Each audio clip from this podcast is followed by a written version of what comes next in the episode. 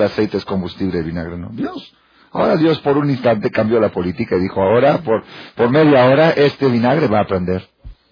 Él no lo veía como milagro. Eso es Éxodo. Eso es el libro de Shemot. El libro de Shemot, hay gente que pregunta, cuando llegue la guerra del Mashiach, en los últimos tiempos, dicen que todo el mundo, primero va a haber una guerra mundial, está escrito en la una guerra mundial entre dos potencias, se va a dividir el mundo en dos, una guerra desastrosa, muy dura, y después que acabe la guerra, van a hacer las paces esas dos potencias y van a ir a pelear los dos contra Jerusalén. Está escrito en el, en el profeta, está escrito. Y en esa guerra, en esa guerra, al principio van a ir perdiendo, los judíos van a ir perdiendo la guerra. Hasta que en la mitad de la guerra o casi al final, en forma repentina, van a aparecer miles o decenas de miles de soldados descendientes de Moshe Rabenu que se encuentran en una parte del mundo y que viven hasta hoy en día, que son muy fuertes, y ellos van a hacer la guerra contra Gog Magog y van a salvar de Alum, Moshim, Be'ar, Zion, Lishpod, Taresav.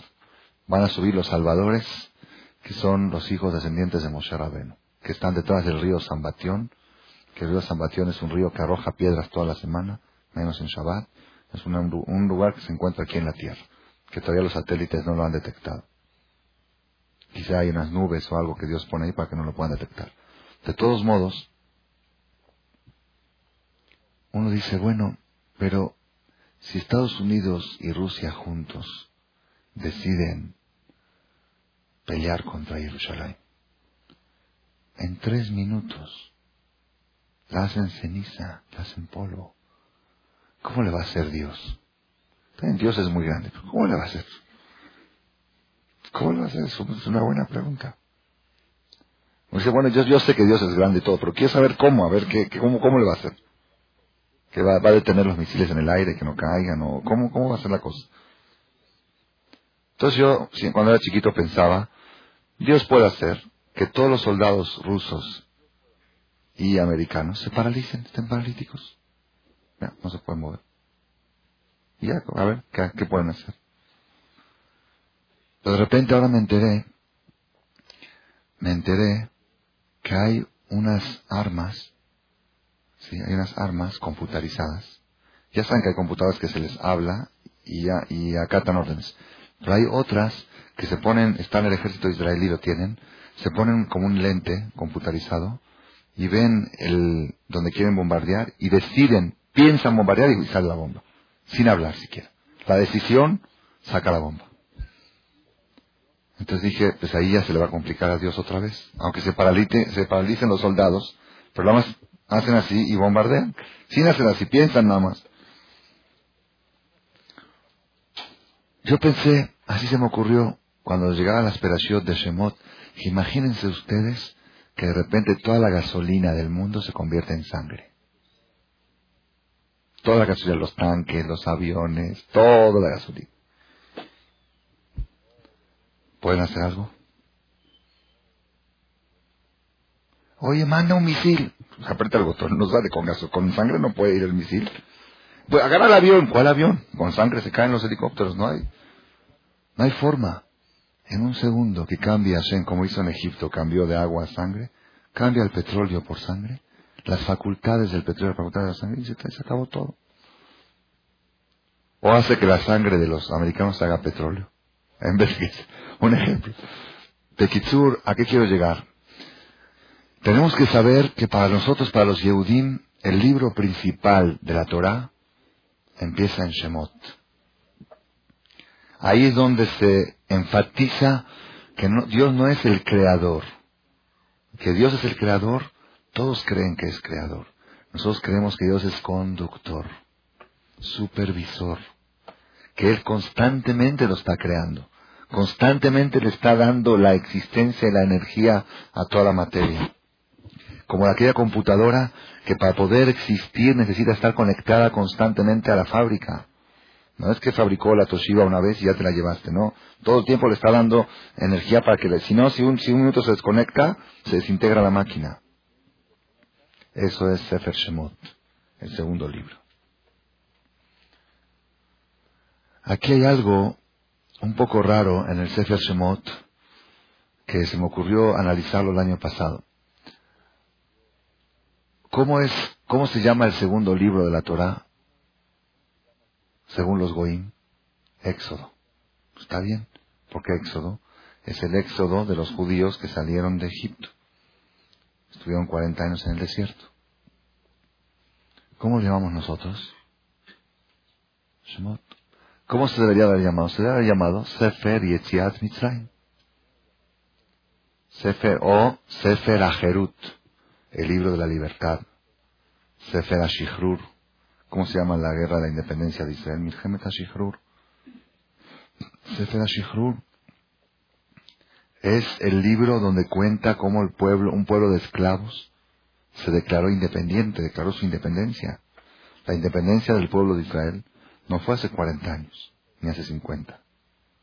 Fue hace 3.300 y pico de años, cuando salimos de la esclavitud a la libertad y nos declaramos libres. Y fuimos 40 años en el desierto y conquistamos la tierra de Israel. Ahí fue, ahí fue la libertad del pueblo.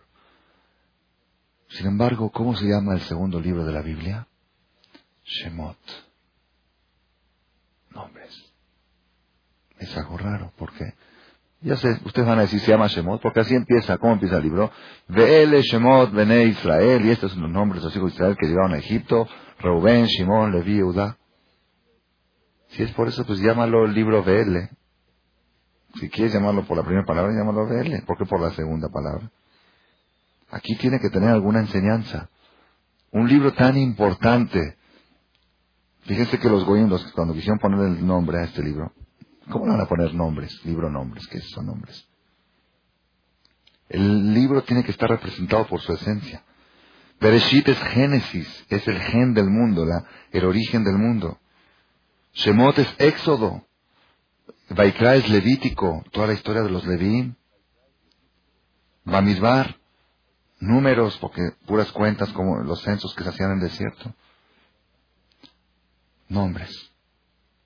Shemot, nombres. Ustedes díganle alguno, sí. Entonces estamos estudiando ahora nombres. Entonces, ¿y qué es eso? Éxodo. Ah, ok, di Éxodo, no digas nombres. ¿Cómo es posible que agarramos un libro tan importante y esencial en el judaísmo y le ponemos un nombre tan trivial? Decimos nombres y no le sabemos poner el nombre al, al libro. Rabotai, tenemos que saber aquí, en el libro de Shemot, está escondido un secreto muy grande muy grande. Nosotros, Shemot es el éxodo, la esclavitud, el primer exilio que tuvo el pueblo judío en la historia, el primer galut, cuando tuvieron que convivir entre Goim, fue cuando Jacob bajó con toda su familia a Egipto. Y mientras estaban, Jacob vivía y las doce tribus vivían, todavía, como se dice, el pueblo judío se conservaba, no había esclavitud, había mucha tranquilidad, había escuelas, había yeshivot, como cuenta la Torah, que Yosef, que era el rey de Egipto, él mantuvo de la caja del gobierno todas las instituciones educativas de los judíos.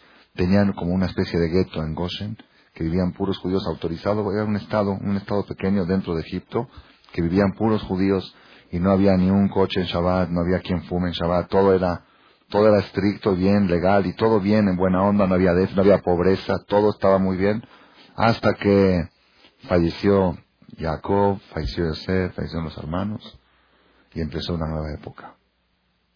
Una nueva época. Fallecieron los dirigentes espirituales, los líderes, y empezó la era moderna. Ya. Vamos a, ya tenemos aquí tres generaciones en Egipto. Pues tenemos que ya meternos un poco en la sociedad.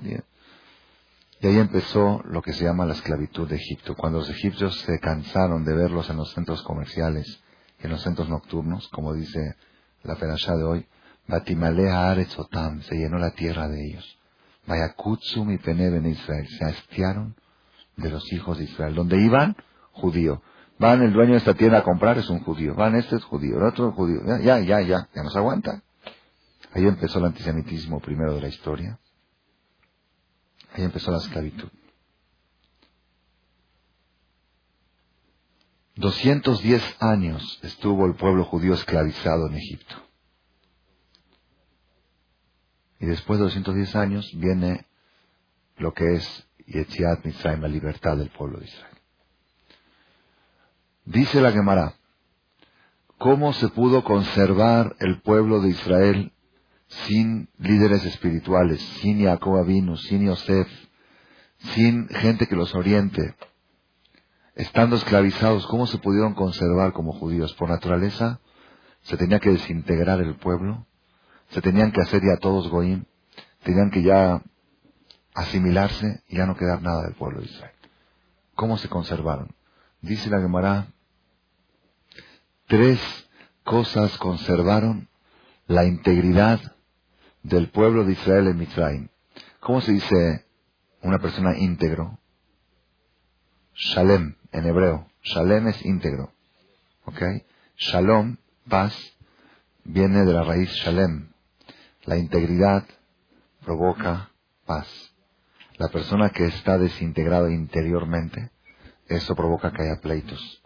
Cuanto más íntegro es la persona, menos pleitos tiene. Cuando uno vive con integridad consigo mismo, su cuerpo y su alma, eso se le, le facilita la convivencia con la sociedad. Shalem. Shalem quiere decir íntegro. ¿Cómo pudo conservarse el pueblo judío con integridad a pesar de todas las persecuciones, a pesar de toda la esclavitud, a pesar de todas las dificultades que había? Dice la Gemara, Melamed Shayu Israel Metsuyanim Sham. Israel en Egipto, a pesar de estar tan aplastados y tan sufridos, ellos trataban de conservar su identidad. ¿Cómo? Ellos trataban de cuando van por la calle se distingan que son judíos. No como aquellos que dicen que la forma de evitar el antisemitismo cuál es. Vístete como él, condúcete como él, y ya es igual que ya no te va a odiar. La experiencia, la historia demuestra que te odia más. Cuando te ve en los mismos lugares donde va él, en la misma peluquería donde está él, y que usa la misma ropa que usa él, te odia más. Cuando te ve vestido raro, si estos son raros, ya déjalos, son raros, ya. Ahí están los judíos, son raros. Pero cuando ven que tú quieres asemejarte a él, dice, no nada más que estos vinieron y agarraron el comercio, y agarraron todo encima, encima se quieren adueñar del país, encima se quieren hacer pasar por mexicanos todavía. Tú no eres mexicano, tú eres judío. Si tú no demuestras que eres judío, el goy te lo va a demostrar. La experiencia lo demuestra. Cuando el judío camina por la calle como judío, el goy o lo respeta o se burla de él y se terminó. Ahí terminó. Como que dice, como se consuela, dice, son, son locos. Ya, mira cómo se viste. Por ejemplo. O dice, mira, son gente de otra época. Son gente de otra cultura. Pero cuando ve de que el judío no nada más tiene éxito en todo lo que hace económicamente, sino también se, se viste como él y va como él, y cuando llega a la discoteca hay una cola de 20, 30 personas barminan a un restaurante, y él va y se mete primero y da una, una mordida y se mete primero en la mesa porque lo tiene comprado al, al encargado del restaurante. Eso es antisemitismo. Eso provoca antisemitismo. Otras cosas que hemos escuchado hace poco que no, no queremos mencionar. El éxodo, ¿no? ¿Hay éxodo? ¿No? Éxodo. El crucero éxodo. Por eso nos llamamos al libro de Shemot éxodo nosotros. No queremos avergonzar al, al Sefer Shemot. Rabotai, dice la Gemara, ¿cómo hizo el pueblo de Israel para conservarse con integridad y no desmoronarse en Egipto? ¿Cómo hizo el pueblo de Israel para conservarse Shalem completo? La palabra Shalem representa tres cosas. Shin, Lamed, Mem, Shalem. Shin es Shemot, Lamed es Lashon y Mem es Malbush. Dice, tres cosas el pueblo judío conservó en Egipto, a pesar, a pesar que está escrito que eran idólatras. Los judíos en Egipto llegaron a, tomar ideas de idolatría, muñecos y figuras. Estaban conviviendo con los goim. Así cuenta la Gemara, dice que cuando estaban, antes de pasar por el Mar Rojo, iba a hundir Dios a los egipcios, salió un ángel, el ángel Uzá, el ángel de Egipto, que representa a Egipto en el cielo, dijo, Dios, ¿por qué vas a hundir a mis discípulos, a los que yo represento? Dijo, porque hicieron sufrir a mis hijos. Dice, sí, pero Estos son idólatras y estos son idólatras. Los judíos que salieron de Egipto eran idólatras. Tuvieron que pasar un proceso para quitarse las tendencias idólatras. Y no fue fácil. Ahí está que 40 días después de entregar la Torah hicieron ídolo.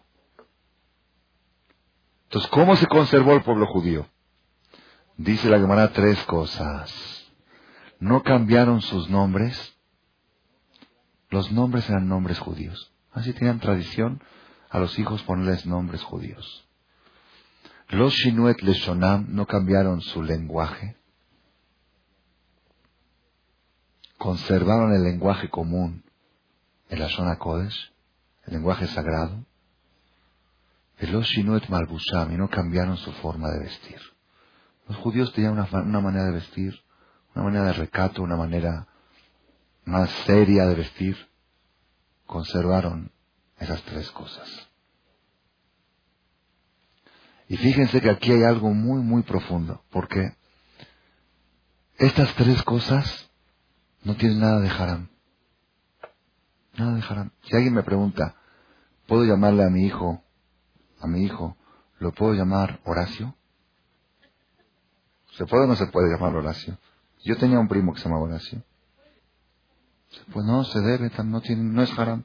Abran en toda la Torah no hay prohibición de llamar ni un nombre, el que más tanto antoje. ¿Quieres llamar a tu hijo Pared? Pared, así. Closet, quieres llamarlo.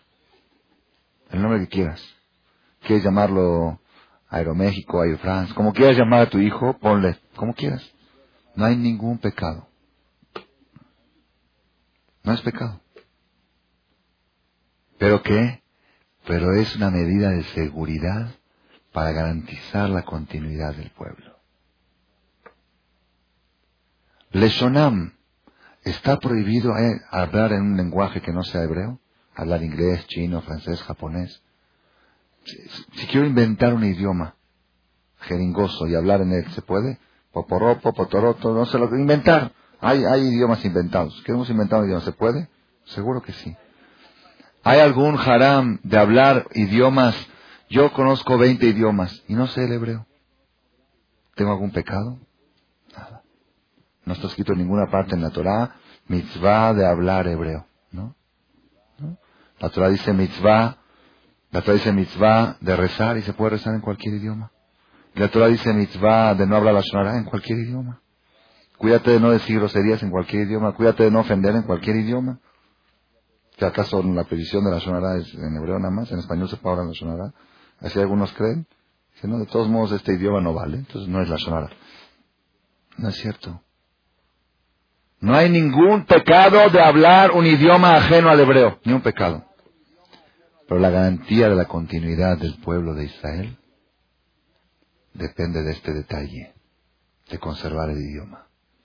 Justamente ayer estaba estudiando el tema de, estamos por sacar ahora el Sidur dentro de poco en fonética y español, el tema de rezar en español. Es un tema que todos siempre preguntan, ¿qué es mejor rezar en hebreo o rezar en español?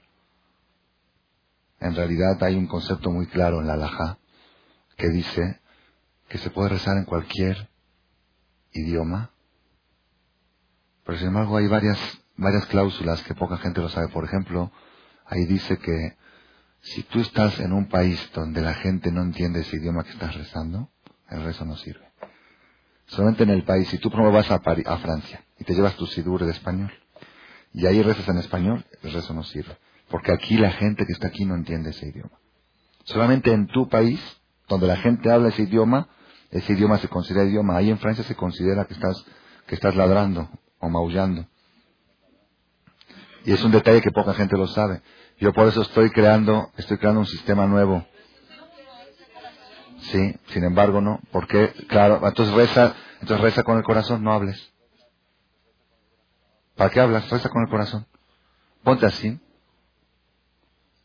¿Sirve el rezo así sin hablar? No sirve, ¿verdad no? tiene que ser hablado. Si tiene una fuerza, la energía de hablar tiene una fuerza especial. Si tú estás hablando, dices cucuri, curi, cucu, curu, cucu, ¿estás rezando? Bueno, en Francia, rezar en español es cucurico. Ah, pero yo entiendo, yo para mí cucurico quiere decir que, yo si digo cucu, cucurico quiere decir que quiero lana. Si digo cucurico quiere decir que quiero salud. Si digo curuco quiere decir, tú entiendes, pero aquí no es idioma. Aquí no es idioma. Si no puede rezar en español, eso, oh. Por eso Baruch Hashem, por eso yo estoy creando un sistema nuevo de libros en español con fonética simultánea. Simultánea quiere decir, porque por otra parte, también es importante que uno entienda lo que uno está rezando. Si uno no entiende lo que está rezando, reza como un perico. Igual tiene fuerza. Igual tiene fuerza. El, el Kodesh, el lenguaje hebreo, el lenguaje hebreo, aunque no lo entiendas, tiene una potencia y una energía. ¿Por qué? El lenguaje hebreo es un lenguaje absoluto. Y el lenguaje, todos los demás lenguajes son lenguajes relativos. ¿Qué quiere decir absoluto y relativo? El hebreo, el Ashona Kodesh, es el lenguaje con el que Dios creó el mundo. Dice la Torah, Lezot y Kare Isha, dijo Adam, a esta la voy a llamar mujer, Kimeish Lukohazot, porque del Ish fue sacado. En el único idioma que mujer es derivado de hombre, es en hebreo. Ish, Isha. En todo lo demás, mujer y hombre tienen algo que ver. En la Torah es Isha es parte de Ish. En ese lenguaje fue creado el mundo. Cuando nosotros decimos Shor, un toro, tienen que saber que la letra Shin y la letra Resh representan algo que, que, explican por qué el toro, según sus, sus, sus, especialidades que tiene, por qué se llama Shor. Porque cornea, porque tiene fuerza de arar la tierra, por lo que sea. Pero en cambio en español cuando dices toro, ¿por qué es toro? O sea, sí, se pusieron de acuerdo que se va a llamar toro. No tiene explicación.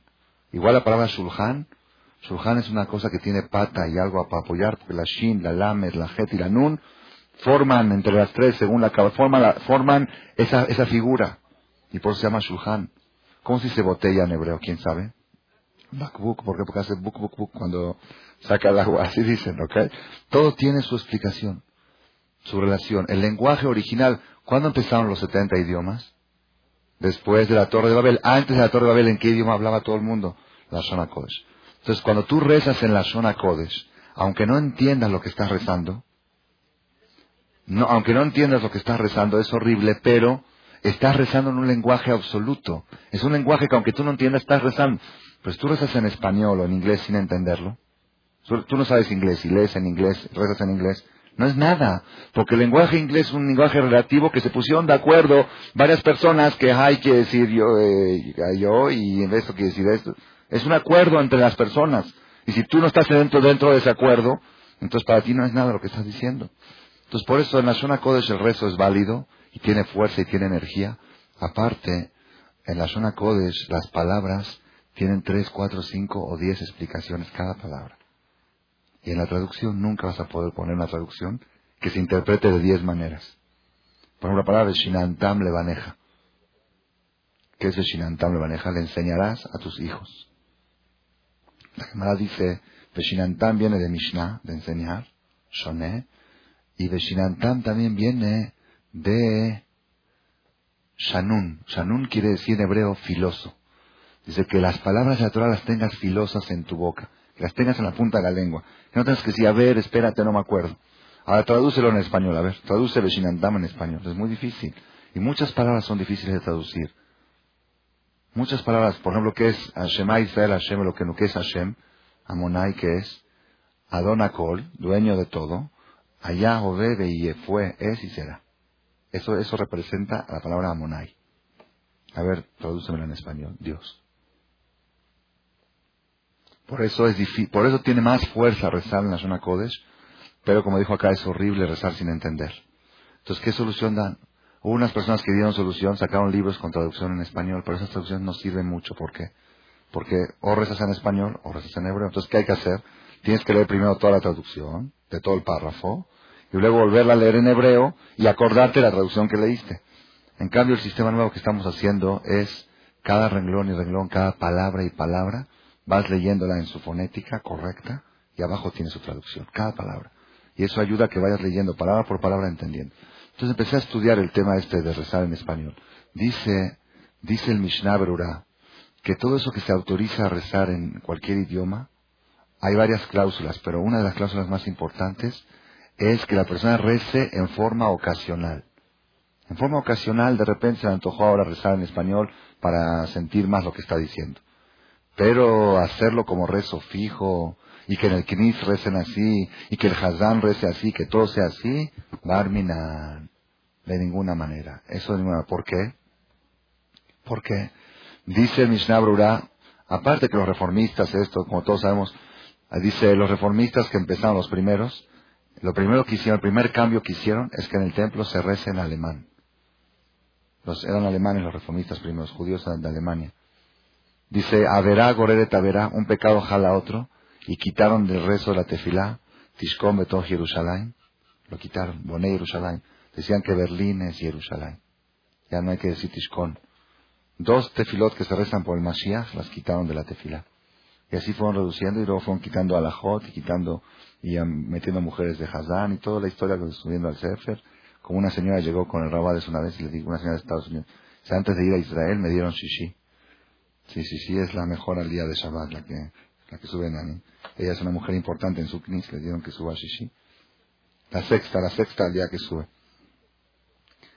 Bekitsur, dice el Mishnah Brura, así dice, dice, todo el pueblo judío se conservó en Egipto por cuidar el lenguaje. Nosotros si no podemos cuidar el lenguaje en la casa, en el diálogo con nuestros hijos, por lo menos cuidarlo en el templo. Por lo menos cuidarlo en nuestros rezos, que por lo menos sepamos que nos distinguimos hablando el hebreo en el rezo. Entonces por eso dice que todo lo que se permite rezar en cualquier idioma es en forma ocasional, eventual. En forma eventual uno quiere ahora emocionarse algo, lo va a leer en español. Pero en forma fija, establecerlo como una norma fija, no es correcto. Así trae el Mishnah Brura. Rabotai, tres cosas. Vamos a hablar ahora de la ropa, la vestimenta. La vestimenta. Si yo me quiero vestir ahora, la moda, la moda.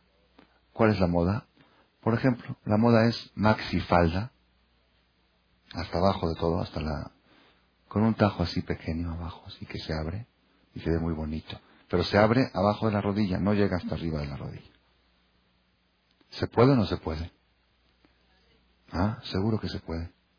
Si está cubierto hasta abajo de la rodilla, no hay ningún problema. Y la moda es vestirse unas, este, unas, no sé, unas, eh, ¿cómo se dice? Unos chales así, como ponchos, como de los indios del tiempo de antes, que te cubren todo hasta acá, hasta las manos también te la cubren. Hasta los dedos también. Más, más allí que eso no hay.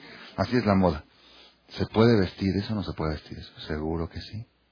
Según la ley, no hay ninguna parte en la Torah que diga no te vistas según la moda. No dice. No dice. No es Nada más vístete con recato, con sniut. Cúbrete acá, cúbrete allá, hasta acá la mujer, abajo del codo, acá que no se te vea partes del pecho, atrás la espalda, abajo la rodilla, y ya, con eso ya está. Y ahí en adelante, vístete con la moda. Sin embargo, los judíos, los Shinuet Malbusham, no cambiaron su forma de vestir. No cambiaron su forma de vestir. Aún queda kosher, pero era ropa egipcia. Así visten los egipcios, los judíos vestimos distinto. Por eso, cuando veían un judío por la calle, luego luego lo distinguían. ¿Por qué? Lo veían vestido como judío. De repente el otro le decía, Jacob, ya sabían que es judío, está diciendo su nombre hebreo. Y veían que se hablaban entre ellos en la zona Kodesh. Ayú Israel Metsuyanim Sham. Estaban marcados. Son los judíos.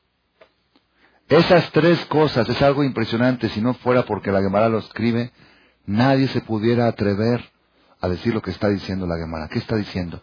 Tres cosas que no son haram conservaron al pueblo judío como judíos en Egipto y garantizaron la salida de Mitzrayim.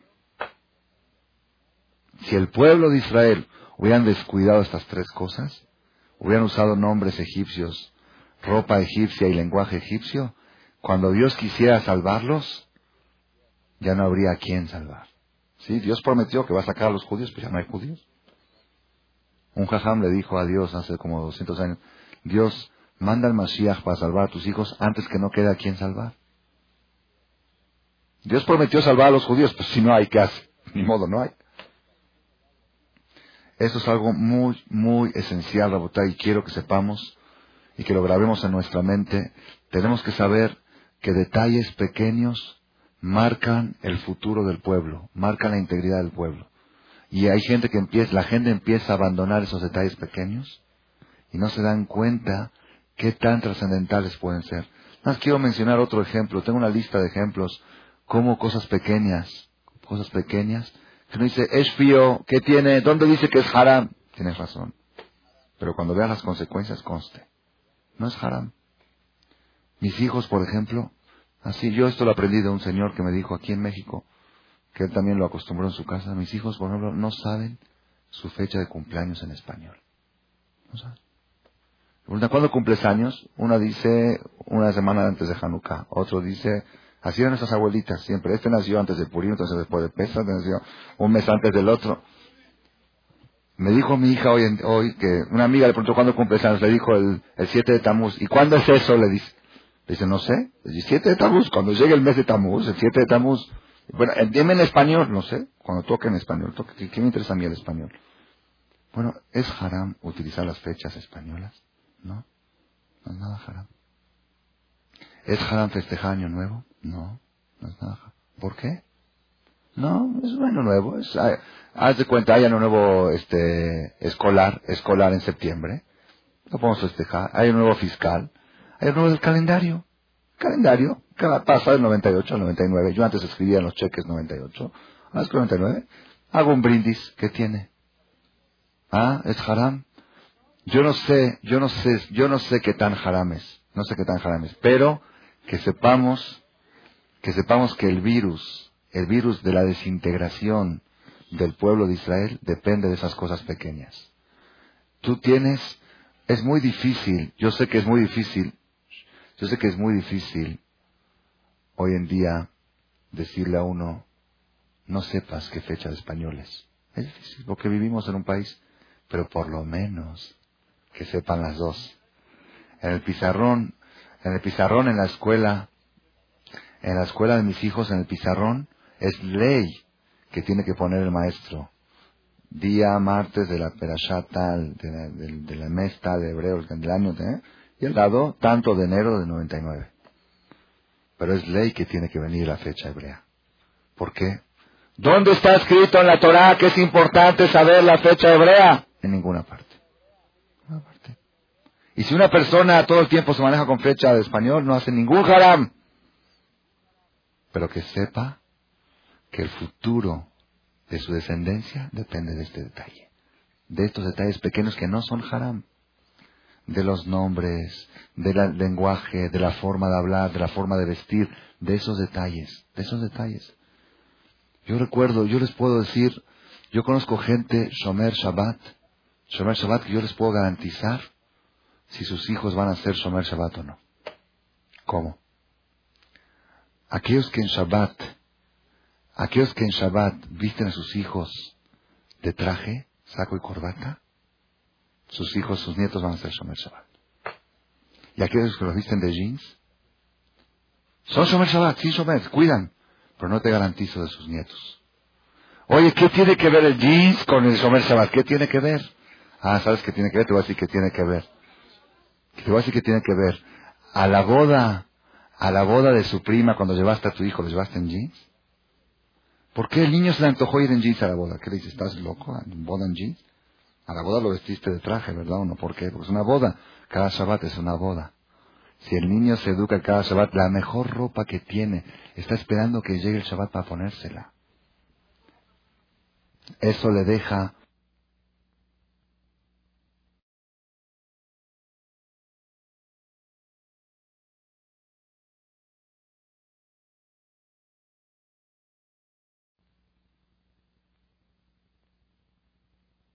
¿Cuál lleva? ¿Qué ropa lleva cuando va a una fiesta? No, no, una fiesta, una fiesta, una boda importante. De una hermana, de un cuñado, de una... va de traje de smoking, ¿verdad o no? Ah, no va de jeans. Eso es Shabbat. Imagíname, si llega a cambiar la, la moda y se acostumbra a ir a bodas en jeans, entonces ponle en Shabbat también jeans, pero no creo que sea. Nosotros desde chiquitos, desde nueve, diez años, traje para Shabbat, traje para Shabbat. Shabbat es día de traje, Shabbat es día de fiesta, Shabbat es día de boda. Y efectivamente, efectivamente, le estoy mencionando nada más ejemplos, cómo uno puede agarrar detalles pequeños y garantizar el futuro de sus hijos con cosas que no son haram. Yo leí en un libro de un rab muy grande hace 600 años, dice, el Yetzer no puede penetrar en el pueblo judío sino por la puerta de lo permitido. Dice, no puede entrar directo a lo prohibido. Él no puede ir y decirle come taref. Directamente, no. No, él dice, ve al restaurante taref y pide kosher. Pide verduras, pide tomates. ¿Tiene algo de?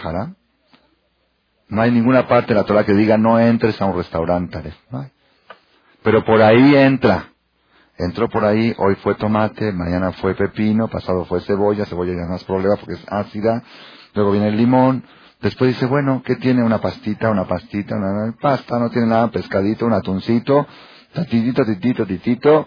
Bueno, y puede ser que el papá ya no llegue más que eso, pero el hijo ya va con, em, el hijo empieza del atún. El papá empezó del tomate, el hijo empieza del atún. Dije, bueno, atún, ¿y qué tiene un pescado, una mojarra así bien frita, rica, sabrosa? Carne no.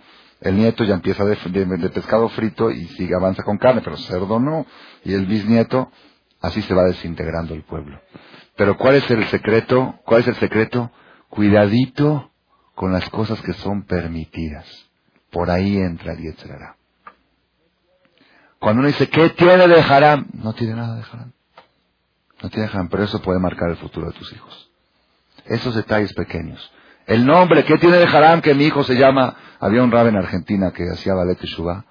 Y decía, ¿quién les dijo a ustedes que Alberto es Abraham? ¿Quién les dijo?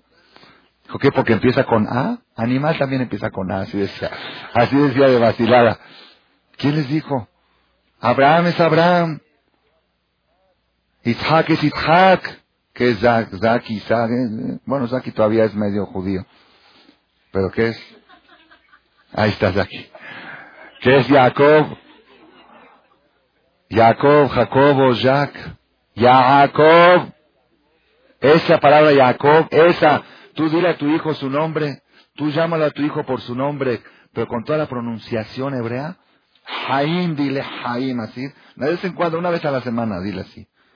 Y no sabes cuánta santidad le estás metiendo en su corazón, de su nombre. Le estás llegando a su alma. Está escrito en el Zohar Kadosh que la única forma, así dice el Zohar, la única manera de tocar el alma de la persona es pronunciando su nombre. Cuando pronuncias el nombre de alguien, estás tocando su alma. Así está escrito en el Zohar. Hay un secreto cuando quieres despertar a tu hijo en la mañana. Levántate, levántate. Nada, Dile el nombre y se empieza a mover. Porque le tocaste el alma, es como que le moviste el alma. El nombre, la psicología de hoy ya está comprobado. Los libros de psicología dicen que para vender mercancía o para convencer a alguien de algo, pronuncia las más veces posible su nombre.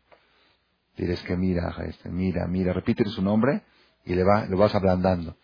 Porque su nombre le toca el alma. Es la parte más profunda de la persona. Por eso digo, por eso digo que no es, eh, que no es no religioso, que un hombre que no es hebreo, hay solución, hay solución. Se puede, no, se hacen, se le pone el nombre de la suegra por cabot, claro que sí, y se aumenta un nombre hebreo también. Así me aconsejaron los hajamim, porque, no por haram, otra vez no estamos hablando de haram, no se trata de haram. Dijo, el día de mañana tu hijo va a estar en Israel, o tu hija va a estar en Israel, y va a estar en una escuela hebrea, y van a escuchar su nombre y se van a reír. ¿Por qué? Porque todos se llaman Ruth, Sara, Rachel o Dikla, no sé, nombres así hebreos y de repente tú... Entonces ponle también un nombre hebreo que el día que quiera usar lo pueda usar, pero de vez en cuando lo tienes que llamar con ese nombre. Te le llamas con, si normalmente le llamas el nombre de tu suegra, y de vez en cuando, una vez a la semana, una vez mínimo, una vez cada 30 días, le mencionas, la llamas por su nombre completo, oye, por los dos nombres juntos, ¿ok? De todos modos, no nos vamos a desviar del tema. El tema más importante que quiero, que quiero transmitirles a ustedes la noche de hoy, Rabotai, no subestimen detalles pequeños. No subestimen cosas, cosas que a veces uno dice, es que esto es fanatismo, esto es... Me preguntó una vez un señor, vino aquí un señor de la comunidad Montesinay, un directivo, estuvo en sentado aquí, le gustó mucho cómo cantaban los niños, todo el ambiente, qué bonito, jajama, ¿sí? Dice, ¿y por qué sus hijos llevan estos caireles? ¿Por qué sus hijos llevan esto? Mi hijo tenía y se le salía un poquito. Dice, ¿por qué el niño va así si no es costumbre nuestra? En Halab no usaban caireles.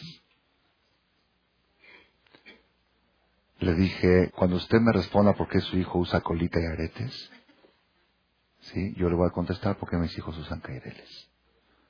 Cuando todos los jóvenes nuestros se vistan como se vestían en Halab, yo le corto las pelotas a mis hijos.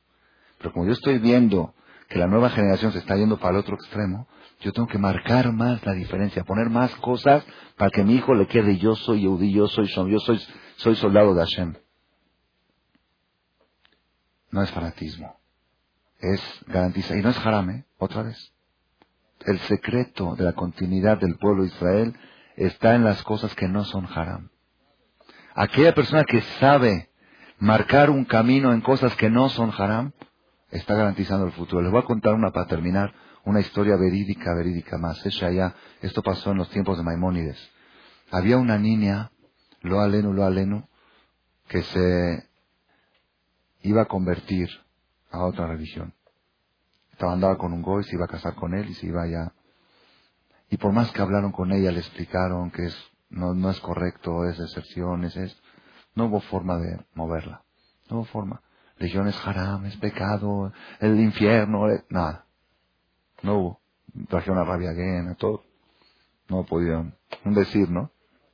No pudo. Los, los más fuertes no pudieron con ella. Una vez llegó un jajam dijo, yo, déjame intentar a mí. ¿Tú qué? Si tú, no, tú apenas sabes hablar, ¿qué vas a...? déjame intentar. Fue con ella y le dijo, mira, tú ya decidiste hacer este paso, sí. Si tienes que saber que el huevo que comemos en Shabbat del Beye, ese huevo café, los cristianos no lo tienen. Ellos no comen ese huevo. Dice, ¿qué? ¿Quién te dijo que no lo tienen? Pues claro que no, ellos no tienen Beye de Shabbat. ¿Tienen Beye? Tienen jamín. El jamín que se deja desde el viernes a la noche y que todo Shabbat se está cocinando y sale huevo cafecito sabrosísimo, eso ellos no lo tienen. Fue a investigar y preguntó en la iglesia. Dijo, no, no sabemos ni qué es eso. Dice, ¿qué? No me convierto entonces. ¿Me va a perder el huevo ese? No me convierto. Pele detalles que uno ni se puede imaginar pueden salvar a la persona de, de los desastres más grandes. Por eso nunca debemos de menospreciar los detalles. Yo creo, creo a mi parecer, es la respuesta más correcta que he encontrado a esta pregunta. ¿Por qué el segundo libro de la Biblia no se llama Éxodo, no se llama Yetziat Mitzrayim, no se llama el libro de la independencia? Se llama Shemot, nombres. ¿Por qué? Porque en este libro, en el nombre del libro, en el título del libro, quisieron enfatizar nuestros hajamim la causa de la libertad, la causa de la independencia. Si no hubiera nombres, no habría a quien independizar, no había a quien liberar. Si tú quieres saber por qué existe el éxodo, porque hubo nombres de El Shemot Bene Israel. Entonces, cada vez que llegues a la Perashá Shemot, al libro de Shemot, acuérdate, esto no es éxodo, y por algo los cristianos le cambiaron el nombre. Porque a ellos les choca eso que nosotros nos identificamos con nuestros nombres. Entonces le pusieron Éxodo. No es Éxodo. ¡Nombres! El nombre. El judío se siente privilegiado hasta por su nombre. Mi nombre. Yo tengo nombres hebreos. Eso, eso es parte de la aristocracia del pueblo de Israel. Parte del nivel, de la categoría, de la, de la altitud, del, no nada más eso, está escrito en el Zohar que la palabra Shem, Shem es nombre, ¿no? Shem es Sham Mahuto, ahí está su esencia. Dentro de la palabra Jacob hay una esencia. Dentro de la palabra Abraham es Abrahamon Goim Etatija. Abraham es, ¿qué es Abraham? Jefe de todos los Goim. Abrahamon Goim. Jefe, el poder de dominar. ¿Y qué es Abraham? Abran la puerta, abran. ¿Qué es Abraham? Abraham. No es nada, Abraham no es nada. Abraham. Yitzhak, ¿saben qué es Yitzhak? Ah, está escrito que después de Birkata Lebaná, cuando dicen la bendición no hay que ver la cara de un Yitzhak, es segura para estar sonriendo todo el mes. Yitzhak es, es sonrisa, es alegría, Zohek. Jacob, Reuben, ¿saben qué es Reuben? No Rubén, no Rubén, Reuben. Uh, Rubén, entonces tu hijo Rubén, ¿qué es Rubén? Rubén es Robin, Robin, Robin. Reuben, vean a mi hijo, vean qué hijo tengo. Simón, ¿saben qué es Simón? Que escucha, que obedece, Shomea. Leví, ¿saben qué es? ¿Ah? ¿Saben qué es Leví? ¿Saben qué es Leví? ¿Ah? Acompañado. ¿Qué es eh, Leví Yehudá? Yehudá es que sabe agradecer, que sabe agradecer y que sabe reconocer sus errores. Yehudá fue el que dijo, me equivoqué. Yehudá fue, le agradeció a Hashem. Yehudá, le voy a Isahar. ¿Qué es Isahar? Y es Sahar, hay pago. Zebulún, todos, Zebulún, ¿saben qué es Zebulún? Zebulún es que mi marido, así dijo Lea, mi marido va a estar conmigo, Isbelén y Ishi, mi marido me va a chiquear. Zebulún, Dan, Naftal, Gad, Asher, Yosef, ¿saben qué es Yosef? Que aumente. Binyamin, hijo de mi derecha. Benjamín, ya, se quitó todo, ¿qué es Benjamín? Nada. Ah, Rafael, que lo cure Dios, que le dé salud Dios todo el tiempo, o que él pueda curar a otros, es un ángel que se llama Rafael. Ah, Moshe, acarreado, sacado de las aguas. ¿Cómo? Eh, Rafael o Rafael, es buena pregunta. Es Rafael, es igual, es lo mismo. ¿Ah? Jacob, ¿qué quiere decir la palabra Jacob? Jacob quiere decir cómo? Jacob quiere decir talón, pero quiere decir también consecuencia. De allá a Eker Tishmeun, consecuencia, el resultado de obedecer a Dios. todos los nombres hebreos tienen una explicación muy profunda. ¿Qué quiere decir Horacio? Horaz. ¿Qué es Horacio? Nada, por eso digo. ¿qué No, no quiere decir nada. No estoy, no es haram, pero tenemos que saber que aparte de que eso garantiza la continuidad, cuando tú le pones un nombre, cuando tú le pones un nombre, está escrito en los libros que tener cuidado de no ponerle a los hijos el nombre de una persona rasha, porque el nombre tiene influencia. Hoy en día en Israel yo conozco niños judíos que les pusieron nombre Nimrod, es un nombre moderno. Nimrod, el que arrojó a Abraham vino a al fuego, el que decía que no hay Dios, ¿quién es Dios? Nimrod. Ya va a haber, yo creo que debe haber Paró también, judíos que hagan Paró. Ah, ¿no crees que haya? Nimrod sí que se cae, Paró no he escuchado, pero Nimrod sí se cae, ¿qué diferencia de Nimrod y Paró Ferchi? Es bíblico, Nimrod está en la Biblia, sí es bíblico, pero es, pero es de, un rasha. O Ismael, Ismael también es un nombre bíblico, pero es de, un árabe, de, de Goim, o Esab, imagínate que te pongan Esab al hijo. ¿Ok? De todos modos, todo esto lo mencionamos nada más para llegar a una conclusión. La conclusión es que cosas pequeñas marcan el futuro de nuestras descendencias. Y no tenemos que menospreciar en subestimar. Mucha gente, yo conozco gente que se cuidan, Baruch Hashem, en las bases, se cuidan en Shabbat, se cuidan en el kosher, pero en detalles pequeños, en detalles pequeños fallan. Y en esos detalles pequeños, el día de mañana dice, bueno, ¿qué por qué? ¿Por qué? Te faltó la protección. esa, es la, esa, es, la póliza, esa es la barda que protege el palacio. Si, si el palacio está sin bardas, entonces entran los rateros y lo destruyen completamente. No subestimar la importancia de las bardas. Hay mucha gente que se dedica a decorar su casa, a arreglarla, a pintarla, a construirla, todo muy bien, pero la parte de afuera la dejan descuidada y entran ladrones y la destruyen totalmente. Entonces tú, es muy importante hacer el palacio, pero es también extremadamente importante que esté bien barrado. ¿Cuáles son las barras del palacio? Las barras son estos detalles pequeños, el traje de Shabbat, el nombre hebreo, el, lenguaje que aprendan a hablar la zona codes, que recen en hebreo, que de repente en Shabbat cambiar una palabra. En vez de decirle a tu hijo, no hagas eso, es peligroso, dile, es sacaná. Y dices, bueno, ¿qué tiene que ver? Hay palabras conocidas en el hebreo. Es sacana, eso es sacana, no lo hagas. Mi hijo ya de dos años no sabe hebreo, pero sabe que sacana quiere decir peligroso. Es, es, una expresión hebrea. Buscar expresiones para, para impregnarle, impregnarle lo que es la esencia del judaísmo. Hashem Baraj, que nos ayude, que sepamos ahora que entramos en el libro Shemot, sepamos encontrar los secretos, las fechas hebreas es muy importante a partir de hoy. El que no lo ha hecho hasta ahora, que cheque los cumpleaños de sus hijos en hebreo y el día de la fiesta debe ser el día del hebreo, no el día del español. El día del español decirle, según el calendario, pero hoy es tu cumpleaños. Y así es. ¿Cuándo se hace bar mitzvah? El día en hebreo. Todo, todo va en, todo va uno. ¿Cuándo tiene que ayunar en Kippur? Si cumple años en español, un día antes de Kippur. Cumple 12 años. Y en hebreo cumple un día después de Kippur. No ayuna. No tiene que ayunar. Y si es al revés, todo es ¿Sí? Todo, todo se maneja según, todo se maneja según el Ashon Estos tipos de detalles, aquella persona que aprovecha a adoptarlos, va a ver, se va a dar cuenta con el tiempo, como poco a poco sus hijos se ven más centrados, más identificados, más encariñados con lo que hacen. Ven que es, que es parte de su vida, ven que este soy yo, este es el pueblo de Israel. Y todo eso, Vedat Hashem, nos va a dar el zehut de poder ver crecer a nuestros hijos y nietos en el camino de la Torah hasta la llegada de Mashiach. Amén. Gracias por su atención a este shiur del Rav Malech.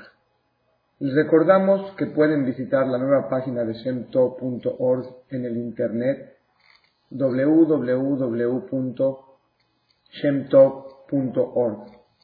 Actualmente la página cuenta con varias secciones noticias sobre las actividades del Shem a nivel mundial, escuchar o bajar las últimas conferencias del Rav Malek, escuchar o bajar la alajá del día, imprimir o estudiar desde su computadora la perashá de la semana, estudio diario de Gemara, Daf Yomi en español, sincronizar su iPod con podcast, un manual para crear su propio CD de las conferencias que existen en la red, adquirir libros con entregas internacionales con la metodología del Rav Malech de español, fonética y hebreo simultáneamente,